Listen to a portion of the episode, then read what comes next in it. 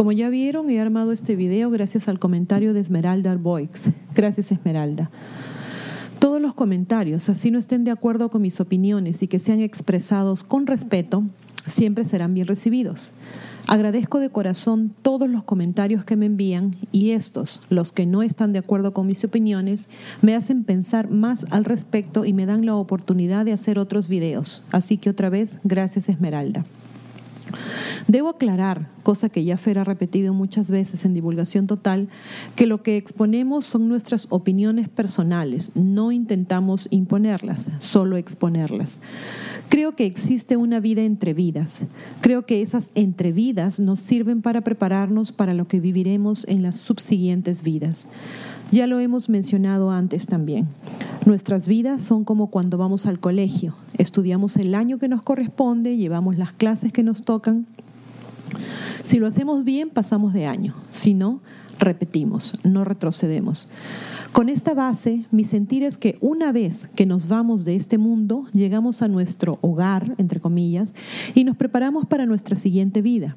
Creo que nos ponemos de acuerdo con nuestro ser superior, nuestro guía y con otras almas con las que vamos a vivir esa siguiente vida.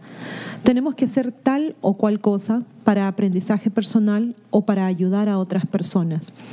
No siempre lo que hagamos nos va a resultar placentero en esta vida, pero lo que hacemos siempre va a resultar en algo beneficioso al final de la jornada. No creo que todo esté ya escrito sobre cemento. Creo que se nos dan alternativas y llegado el momento decidimos qué hacer. Por ejemplo, somos jóvenes y tenemos este grupo de amigos y por ahí se nos presenta la oportunidad de asesinar a alguien para conseguir algún dinero o algo así. Dependerá de nosotros si aceptamos o no. Pienso que en nuestra entrevida anterior nos dijeron, si aceptas esto es lo que va a pasar con tu vida. Si no lo haces, esto va a suceder. Entonces, llegado el momento, somos nosotros en esta vida los que decidimos qué camino tomar. En este punto somos nosotros los que estamos aprendiendo la lección, pero tal vez también sin darnos cuenta le estamos dando una enseñanza a esa otra persona que tal vez está indecisa y no sabe qué camino tomar. Este obviamente es solo un ejemplo, pueden haber miles de casos.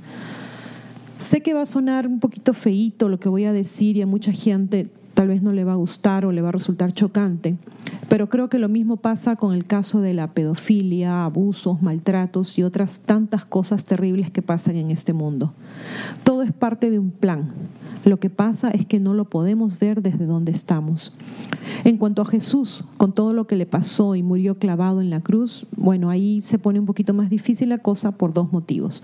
Uno, en este punto de mi vida no sé si realmente creer que pasó todo lo que dicen que pasó.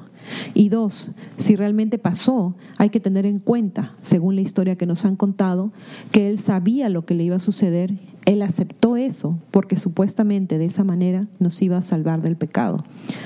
Inclusive lo mencioné en uno de mis primeros videos. Nunca, desde mi lado humano, voy a entender cómo una persona, en este caso Jesús, pudo aceptar venir a sufrir lo que ya sabía que iba a sufrir. Es un poco contradictorio porque también acepto que venimos a sabiendas de lo que nos va a pasar. No sé si llamarlo contradictorio o chocante, pero bueno, es lo que creo.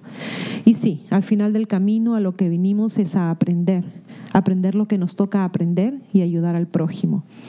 Debemos ser comprensivos y no criticar la vida del otro, porque realmente no sabemos por lo que está pasando. Mucha gente incluso, al pensar en los pedófilos, dicen cosas terribles y piensan que hay que hacerles tal o cual cosa para que paguen por lo que están haciendo.